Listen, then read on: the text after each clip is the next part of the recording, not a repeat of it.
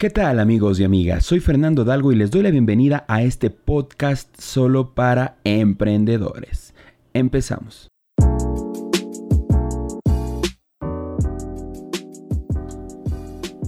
Bienvenidos a Solo para Emprendedores, el podcast diseñado específicamente para los emprendedores que en este nuevo siglo están dispuestos a aceptar todos y cada uno de los desafíos que presenta este mundo relacionado con el desarrollo de nuevas empresas, productos, servicios y fundamentalmente la transformación de nuestra realidad social a través de la generación de oportunidades que finalmente trascienden aquello que tiene que ver con la dinamización no solamente de nuestra economía particular como emprendedores, sino también de la de la sociedad que nos rodea. Mi nombre es Fernando Dalgo y para mí es un placer este día acompañarles en estos 30 minutos solo para emprendedores.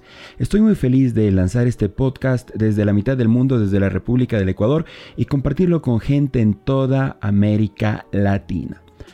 No les voy a contar mucho sobre mí, les invito a que visiten por favor mi página web www.fernandodalgo.com donde conocerán un poquito más de este servidor. Sin embargo, quiero contarles que este día arrancaremos este programa, este podcast, con un libro que a mí me fascina totalmente. Este libro se titula Los líderes comen al final. Está escrito por Simon Sinek y su subtítulo dice, ¿Por qué algunos equipos funcionan bien y otros no? A propósito de Simon Sinek, es muy probable que tú lo hayas visto en las diferentes redes sociales. Yo me lo encuentro permanentemente en Facebook debido a que él hace comentarios bastante valiosos y oportunos en una entrevista que le realizan relacionado con el tema de los millennials. Sin embargo, los aportes de Simon Sinek trascienden del análisis particular de los millennials a temas relacionados con el emprendimiento, la empresa, el desarrollo organizacional y fundamentalmente el liderazgo. Quiero que sepan también que a nivel mundial él es reconocido porque su conferencia TED es una de las tres más vistas de todos los tiempos. ¿De acuerdo? Él tiene un concepto muy interesante relacionado con el círculo dorado, el círculo de oro y es imprescindible para aquellas personas que quieren entender por qué sus empresas o emprendimientos no tienen el éxito esperado. Él manifiesta que hay que siempre arrancar buscando no el beneficio económico ni el beneficio a corto plazo, sino el por qué. Eso será materia de análisis de un próximo capítulo de este podcast, ya que él tiene un libro también muy interesante que se titula Busca o empieza con el por qué. Sin embargo, este día vamos a analizar este libro que a mí me parece imprescindible para todas aquellas, que, todas aquellas personas que buscan fortalecer sus atributos y características de líder. Este libro se titula Los líderes comen al final, por qué algunos equipos funcionan bien y otros no, y como les dije al inicio de este podcast, está escrito por Simon Sinek. Voy a contarles un poquito del resumen de este libro y después, como será dinámica de este podcast, conforme vamos avanzando en el resumen del texto, vamos también a ir comentando y analizando qué es lo que el autor quiere decir. Sin embargo, quiero decirte que este, este podcast tiene un desafío. Querido emprendedor, como yo valoro mucho tu tiempo, voy a resumirlo todo en 30 minutos. Así que sin más preámbulo, arrancamos con el resumen de este libro que de seguro te impactará. Bienvenido. Los líderes comen al final. ¿Por qué algunos equipos funcionan bien y otros no? Escrito por Simon Sinek. Toda organización en crisis es rescatada por un buen líder, además de una buena gestión. En este libro Simon Sinek apunta a la formación de seres humanos que entiendan que el éxito está directamente vinculado con excelentes líderes. Los líderes comen al final es un libro que busca un mundo mejor para todos. Para ello, Sinek o Sinek emplea numerosos ejemplos de líderes del ejército norteamericano, específicamente de la infantería de marina. Es ahí donde sucede que a la hora de comer, primero se alimenta a los jóvenes y al final a los líderes. El liderazgo implica la conciencia y voluntad suficientes para relegar las necesidades propias ante las ajenas. Bueno, querido emprendedor, querida emprendedora, este es el resumen muy sintético del libro Los líderes comen al final de Simon Sinek. Quiero decirte también que este podcast se apalanca en muchos de los resúmenes propuestos por Get Abstract, así que si te interesa te invito a que lo visites. Eh, no tengo ningún tipo de compromiso comercial, pero he encontrado mucho valor en sus resúmenes de libros, sobre todo los relacionados con el management, el emprendimiento y el liderazgo. ¿Qué pasa con este libro? Muchos líderes a veces desubican su visión y creen que el liderazgo, de acuerdo, no está enfocado ni articulado con el servicio. En este libro, Sinek dice, no señores, aquí lo más importante es comprender que un líder tiene que ser el primer servidor de la empresa o el contexto en el cual se desarrolle. Y es hacia allá, hacia donde este autor camina permanentemente. Hacer que los administradores de empresa modernos, los emprendedores y todas aquellas personas que tengan bajo su paraguas, si cabe, o bajo su mando un grupo socialmente construido por hombres y mujeres, deben entender que el liderazgo es servicio. ¿De acuerdo? Y si no entendemos que debemos anteponer los beneficios de las personas que nos rodean al nuestro, sencillamente al final las consecuencias serán que no vamos a obtener aquellos resultados en términos de rentabilidad económica que esperamos desde un principio. Si el caso nuestro es el de ser un CEO empresarial, nos vamos a dar cuenta que hoy por hoy lo que se encuentra en tendencia es una visión que relega al manager convencional y trasciende a este líder de la tribu, el que se preocupa por las personas que le rodean. Ahora voy a pasar a las ideas fundamentales de este libro titulado Los líderes comen al final, escrito por Simon Sinek. Espero que te interesen y te gusten. Ideas fundamentales del texto. Primera idea. Una organización exitosa requiere líderes que protejan a sus empleados y empatía entre todos los trabajadores. Idea número 2. Los ambientes adversos afectan a los individuos tanto que estos pueden desarrollar círculos viciosos. Idea número 3. Un líder sabe confiar en sus trabajadores y detecta cuando es indispensable romper reglas por el bien común. Idea número 4.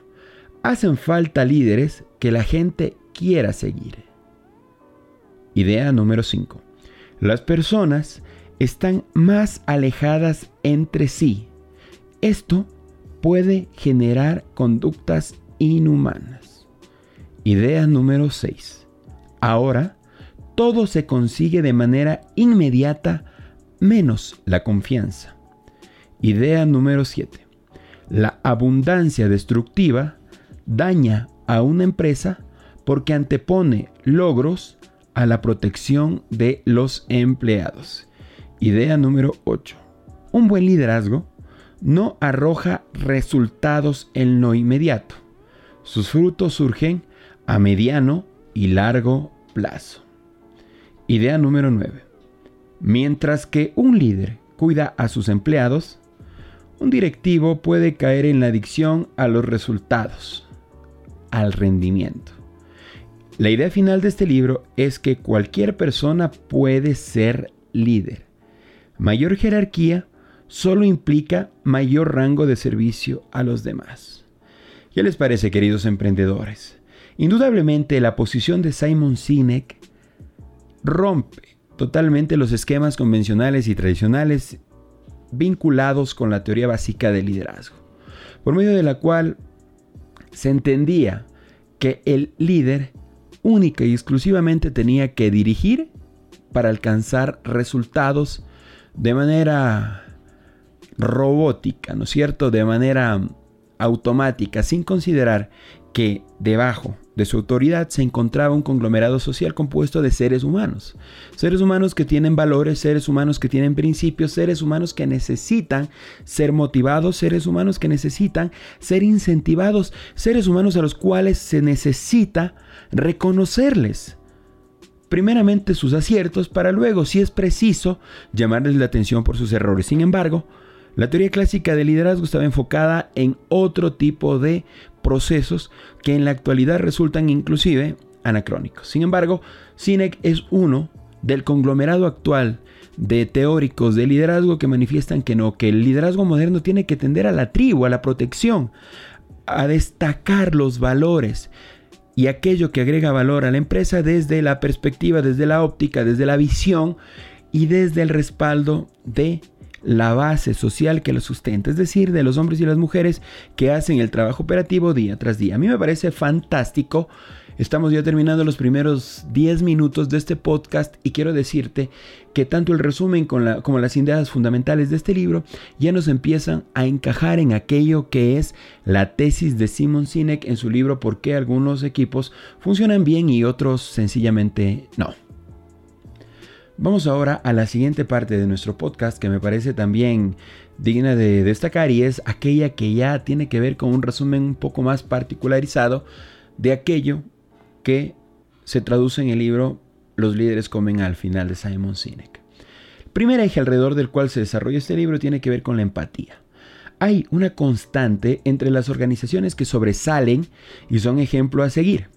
En ellas, los líderes protegen a sus empleados y todas las personas se apoyan mutuamente. Para que esto suceda es indispensable que exista voluntad colectiva para emplearse a fondo, para corregir riesgos.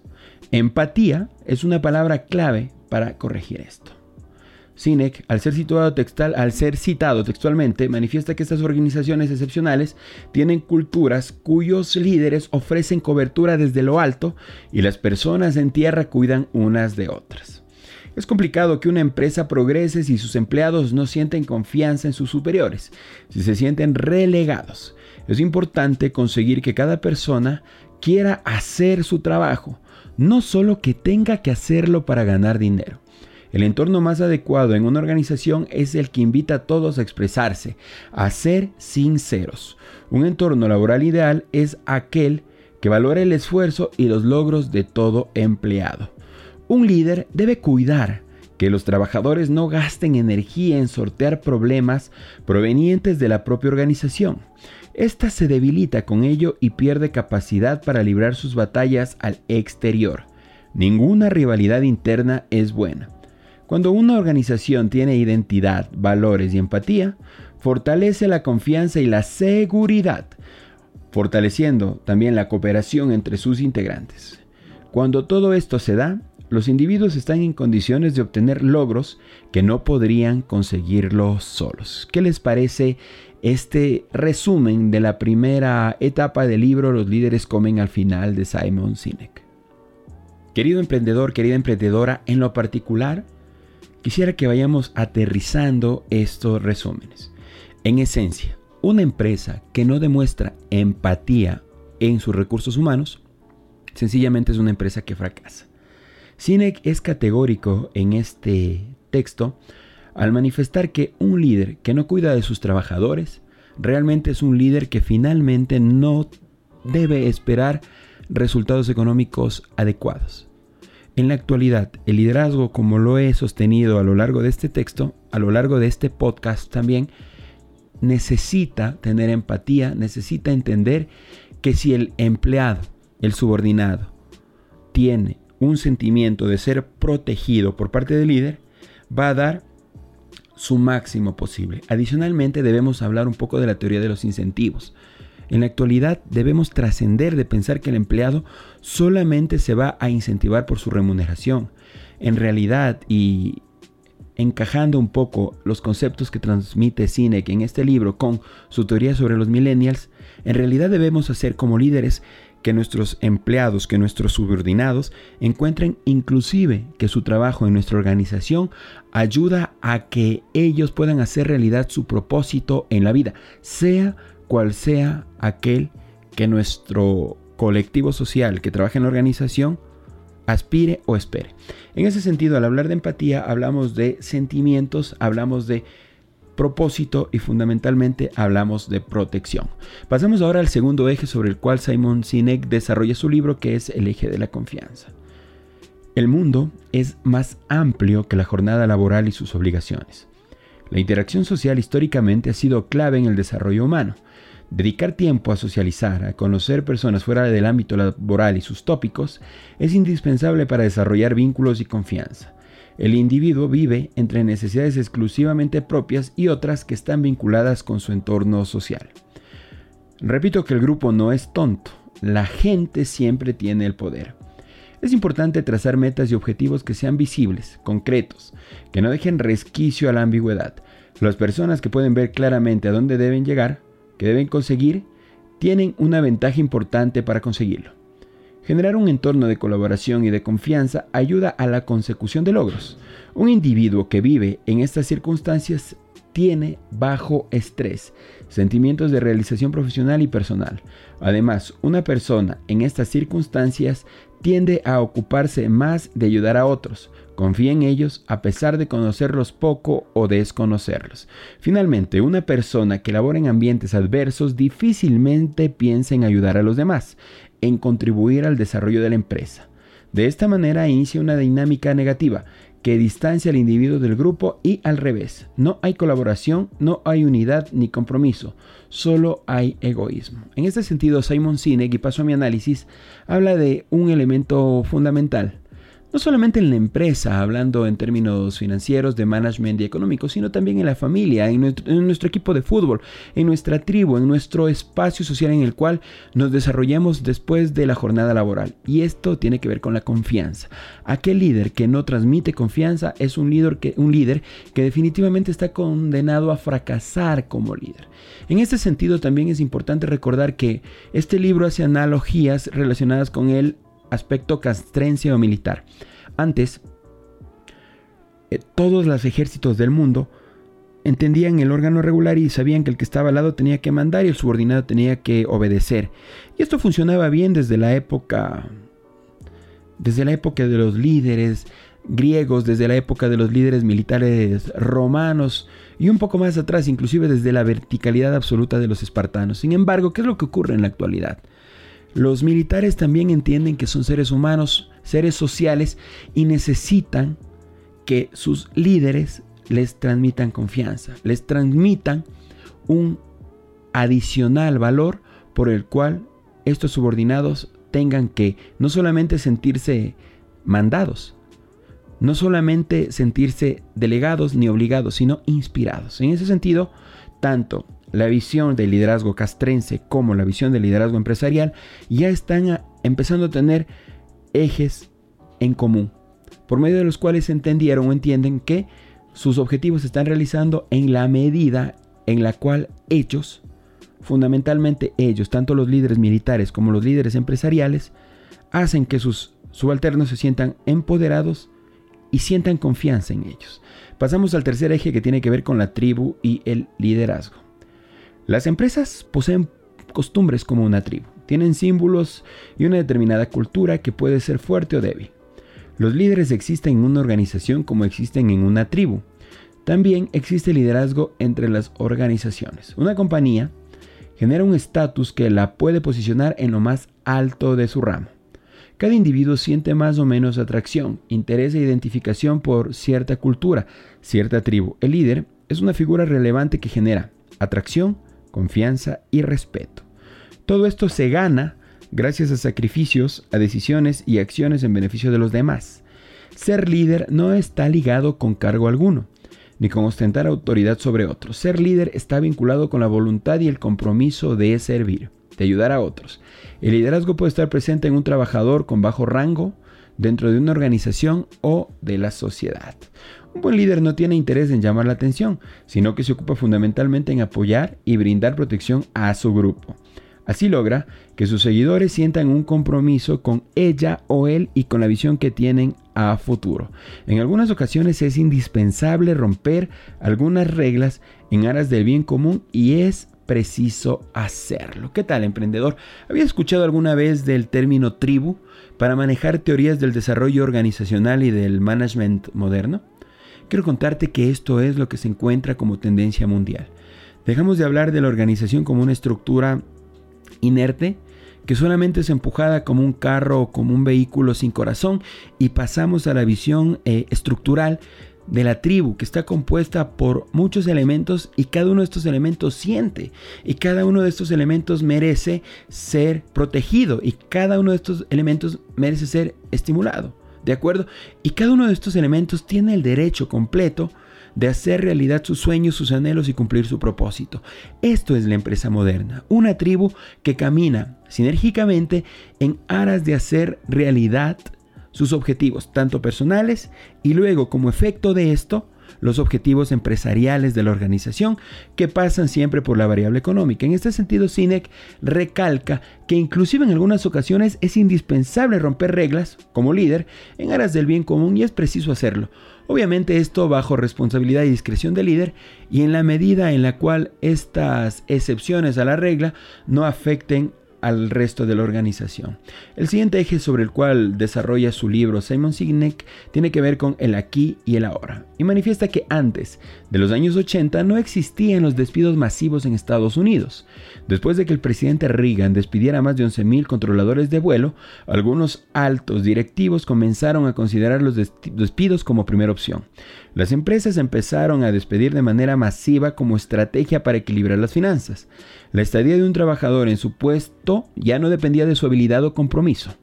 ¿Qué tipo de relación con su trabajo puede generar una persona que se sabe insegura e infravalorada por su organización? Actualmente, algunos directivos aceptan la influencia de asesores externos a la organización. Muchas empresas toman decisiones siguiendo la recomendación de personas que desconocen por completo la vida interna, la cultura de una empresa. Esta clase de liderazgo daña las raíces de la empatía, de la confianza y de la unión entre trabajadores. En esta lógica las personas son relegadas, se antepone los números, se desconoce el valor humano. Llegados a este punto, la competencia se libra entre precios y las estrategias por obtener mayores ganancias. Finalmente, Sinek habla de dos puntos que me parece interesante para cerrar el contexto del análisis. Uno que tiene que ver con ojos que no ven. La vida actualmente está matizada por la abstracción. Crecen las organizaciones y la vida de las personas cambia. Aumenta la distancia entre unos y otros. Cada día las personas viven más aisladas, su relación con otros es abstracta y eso permite la inhumanidad. Cuando un individuo no percibe la afectación que sus decisiones causan en otro ser humano, es más capaz de dañarlo. Carácter y liderazgo. La abundancia destructiva es el resultado de dar mayor importancia a la consecución de metas que a la protección de las personas involucradas en el tema. Esto sucede cuando los seres humanos, cegados por los resultados, olvidan qué era lo que entusiasmaba en primer lugar. La identificación con una tribu, cultura u organización implica la adopción de sus valores, historias, creencias, tradiciones y símbolos. Un individuo se define a través de la cultura en la que se reconoce. Finalmente, el eje con el cual cierra su libro tiene que ver con la adicción y liderazgo. En ocasiones es imposible ver a través del sistema a la gente que lo sostiene. En estas condiciones es muy posible que un directivo o líder sea cegado por números, cifras y estadísticas y trate de entender, comprender y solucionar todo desde estas abstracciones. El liderazgo radica en no perder de vista lo humano. Una diferencia clara entre un directivo y un líder es que el primero está atento a estadísticas, números, mientras que el líder cuida a las personas que lo rodean.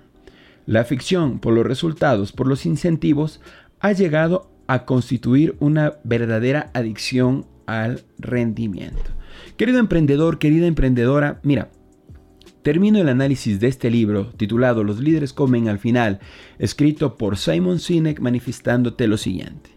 En este momento, en esta etapa, tú te encuentras desarrollando una empresa. Sin embargo, ya tienes que exponerle al mundo cuáles serán los valores de tu empresa, cuál será la visión de la misma, cómo tú desde una perspectiva estratégica vinculas tanto la consecución de los objetivos que son fundamentales para el sostenimiento de la organización, es decir, poder cumplir a tiempo el ofrecimiento de todos tus productos y servicios, pero adicionalmente, sí, tener una rentabilidad económica. Y en ese sentido y en ese nivel de presión también mantener la categoría a todas las personas que integran tu organización de seres humanos. Yo te voy a decir algo. En este año, 2019, las empresas que están fracasando son aquellas que han intentado simplificar al máximo a su capital humano y lo han querido convertir sencillamente en ceros y unos. Ni siquiera, ni siquiera salen del binarismo porque están haciendo análisis de Big Data, están haciendo muchos análisis de compuertas, están haciendo muchos análisis relacionados con las ecuaciones estructurales y no aterrizan al número que es el más importante y es el que tiene que ver con los anhelos, con la visión, con la perspectiva, con el propósito que persigue cada uno de los miembros de sus organizaciones. Repito, si tú a tu organización la conviertes en una estructura matemática y alrededor de ella quieres abstraer también a tu capital humano, sencillamente lo que vas a conseguir es el fracaso de la misma. Yo entiendo que muchas personas hiper abstractas, hiperlógicas, pueden contradecir esta visión. Pero venga, eh, querido emprendedor, tú no estás para hacer lo que la mayoría quiere o pide. Tú estás para hacer las cosas en función de tu análisis racional.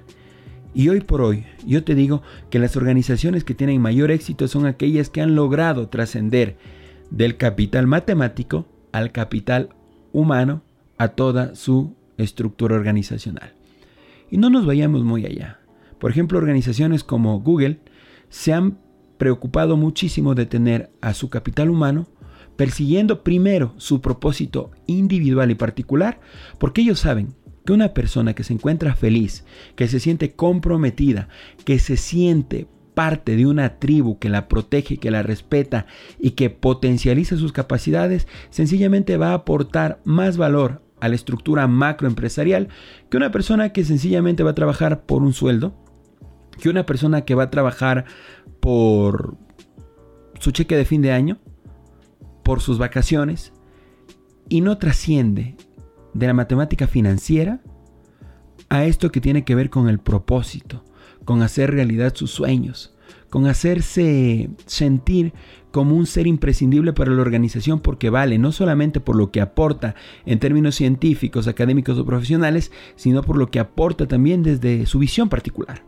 Entonces, para terminar este primer podcast eh, por el cual te agradezco tu atención, quiero ceñirme a los 30 minutos que nos hemos planteado como reto, quiero dejarte tres ideas fuerzas. La primera, el líder es un servidor de la organización. Un líder que por su poder o por su cargo se cree todopoderoso y puede mandar, como era la estructura jerárquica castrense antigua, sencillamente está condenada a fracasar. La segunda, organización que no hace que sus integrantes se sientan comprometidos y que sientan que son valorados y que sientan que desde su trinchera particular están agregando valor, porque al perseguir su propósito también ayudan a conseguir el propósito de la organización, sencillamente esta organización está condenada a fracasar. Y la tercera que yo considero que es la más importante. Debemos salir como emprendedores de la abstracción de los números y pasar, ¿sí?, a aquello que era esencial y básico. Regresemos al ser humano, salgamos del reduccionismo matemático que no es malo, pero que es complementario a lo que verdaderamente importa. Entender a nuestro mercado desde la perspectiva humana, entender a nuestro cliente interno, a nuestro empleado desde la perspectiva humana y sin salirnos de la consecución de nuestros objetivos y de nuestras metas que siempre redundan en aquellas variables financieras y económicas y de metas, por supuesto, sin salirnos de eso, que es lo que sostiene la empresa, cambiemos nuestra mente para hacer que ésta tenga una visión más humana, más empática y construyamos liderazgos efectivos, que este podcast eminentemente trató de esto. Liderazgos efectivos para construir organizaciones saludables que transformen no solamente la economía de nuestros empleados ni de los, de los, emprendedores, sino transformen definitivamente nuestra realidad social. Soy Fernando Dalgo y te agradezco en demasía por haberme acompañado en este primer podcast en el cual hemos efectuado un análisis muy válido, importante y pormenorizado en la medida que el tiempo nos ha permitido del libro. Los líderes comen al final, ¿por qué algunos equipos funcionan bien y otros no? Escritos por Simon Sinek. Si me estás siguiendo a través de las diferentes plataformas, Spotify, Apple Podcast, o estás viendo y escuchando este podcast a través de YouTube, no dejes de comentarme tus puntos de vista, qué crees que podemos mejorar en el podcast y finalmente proponnos temas, porque aquí lo que más nos gusta es que la visión de construir como una tribu que somos y seremos a partir de ahora, se vea enriquecida por sus integrantes que son ustedes, quienes se han encargado de hacer realidad esta producción. Termino finalizo este podcast con un pensamiento que guía cada uno de mis días. No te olvides, querido emprendedor, que el pasado ya pasó, que el futuro es incierto, pero que el presente te pertenece y que el futuro es sencillamente la respuesta, el impacto, la consecuencia de todas aquellas acciones que tú realizas en tu presente. No desperdicies un minuto del día y trabaja permanentemente por hacer realidad tus objetivos. Que tengas un buen día y gracias por acompañarme en este podcast solo para emprendedores.